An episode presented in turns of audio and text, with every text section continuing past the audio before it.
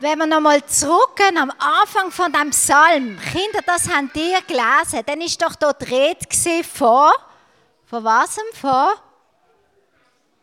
Berge, genau. Und ich habe euch darum ein Foto mitgebracht aus unseren Ferien. Wir sind nämlich in den Bergen gesehen und ich liebe die Berge. Einfach darum, weil sie etwas von dieser Größe von Gott zeigen. Und ich könnte mir vorstellen, dass der Psalmist, also der, die Person, die den Psalm geschrieben hat, den wir jetzt hier gelesen haben, dass die Person auch so inspiriert war von diesen Bergen, die rund um ihn waren. Ich könnte mir vorstellen, dass, wenn er so auf die Berge aufgeschaut hat, plötzlich gemerkt hat, wow, was bin ich für ein kleiner, kleiner Mensch im Vergleich zu diesen grossen, grossen Bergen?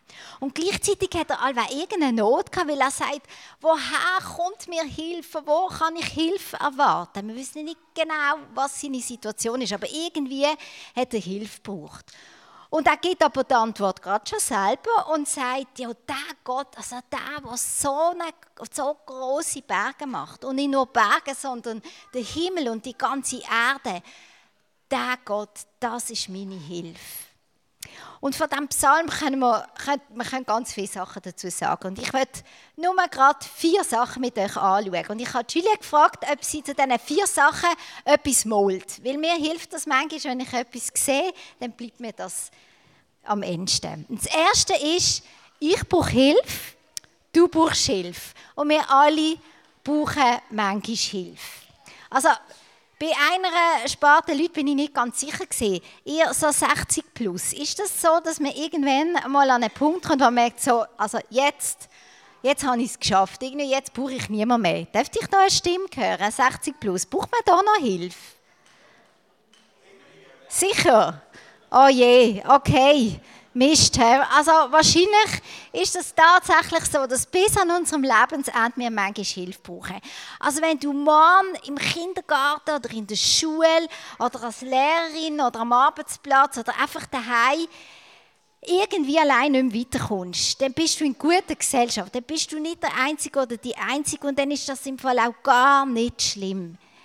Wir brauchen alle manchmal Hilfe. Und die gute Nachricht ist aber, du musst im Fall auch nicht alles alleine schaffen.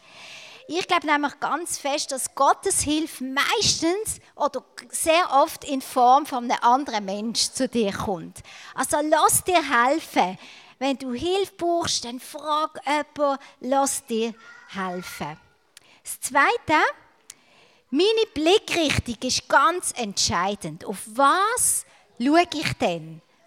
Gerade wenn ich in der Not bin, auf was schaue ich? Schaue ich einfach auf mich, auf mein Problem und wie schrecklich alles ist und ich schaffe das nicht und wie soll das gehen?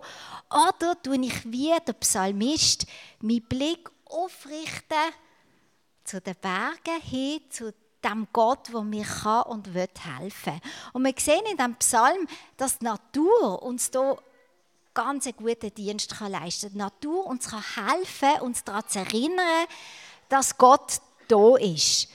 Oder anders gesagt, wenn du einen schönen Käfer entdeckst auf dem Schulweg oder vielleicht eine wunderschöne Blume hast in einer Vase daheim oder hörst, wie die Vögel singen, dann kann dich das wirklich daran erinnern, hey, warte mal schnell, der Gott, der das gemacht hat, der Gott ist bei mir. Und so, und der Gott ist vor allem auch viel, viel, viel größer als mein Problem. Und so mache ich uns allen Mut, dass wir in den nächsten Wochen oder nächsten Tagen mit ganz wachen Augen in Kinski laufen, in die Schule laufen, sonst im Alltag wach sind und immer wieder durch die Natur und mir daran erinnert werden, dass der große Gott viel größer ist als unsere Probleme oder das, was uns beschäftigt. Das Dritte, Gott ist also meine Hilfe und er ist auch mein Beschützer. Jetzt, Tinis, ihr habt das vorgelesen. Also, wie viele Stunden schläft Gott pro Nacht, pro Woche, pro Monat?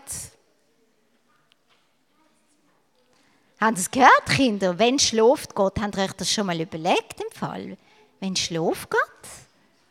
Haben Sie es mitgekriegt? Was haben wir gelesen? Haben Sie es nicht mitgekriegt? Komm, wir schauen es nochmal. Kannst du Luki, das nochmal einblenden? Komm, lass es nochmal. Der Herr wird nicht zulassen, dass du fällst. dein Beschützer schläft nicht. Ja, der Beschützer Israels schläft und schlummert nicht. Also, wenn schläft jetzt Gott? Gar nie. Hei, hei, hei. Also Teenies, ich meine, ich könnte mir jetzt vorstellen, dass die auch schon eine Nacht durchgemacht haben und die ganz krassen unter uns haben vielleicht schon zwei Nächte mal nicht geschlafen und die, die im gesehen sind, ich könnte mir auch vorstellen, dass die nicht so viel geschlafen haben. Oder wenn du kleine Kinder daheim hast, dann kann es auch sein, dass du im Moment nicht so viel schlafst. Aber gar nie, also das geht bei uns Menschen nicht. Sind einverstanden, das geht nicht. Irgendwann schläft man ein. Aber bei Gott geht das im Fall. Er schläft nie. Und darum, wenn du heute so vielleicht in deinem Bett liegst und so aufgeregt bist, weil du dich so freust auf das, was morgen kommt, oder weil du dir vielleicht auch ein bisschen Sorgen machst auf das, was morgen kommt, oder vielleicht kommt bei dir morgen gar nichts Neues, aber du hast Schmerzen, die dir Mühe machen, die dich auch oft daran hindern zu schlafen. Oder du hast Angst, auch gerade wenn man hört, was im Moment alles in unserer Welt passiert und das macht dir Mühe und hindert dich daran zu schlafen, dann red mit deinem Beschützer, red mit Gott. Er schläft nie. Und 24 Stunden am Tag, sieben Tage in der Woche wacht er über dir. Das ist doch genial.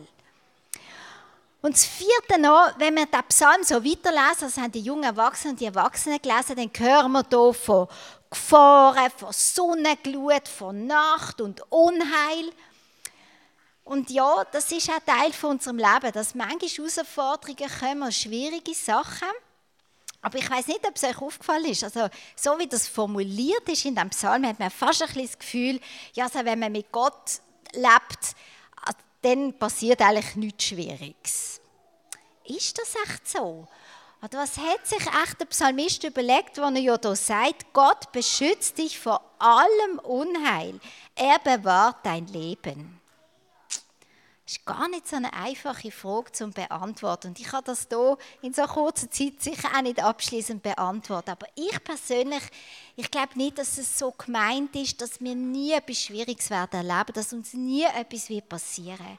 Aber was ich weiß, ist, dass Gott immer bei dir ist. Dass er immer bei mir ist. In den schwierigsten Moment von meinem Leben habe ich Gott am allernächsten erlebt. Und erlebt, dass er mich nicht im Stich lässt. Dann, wenn es am allerschwierigsten ist.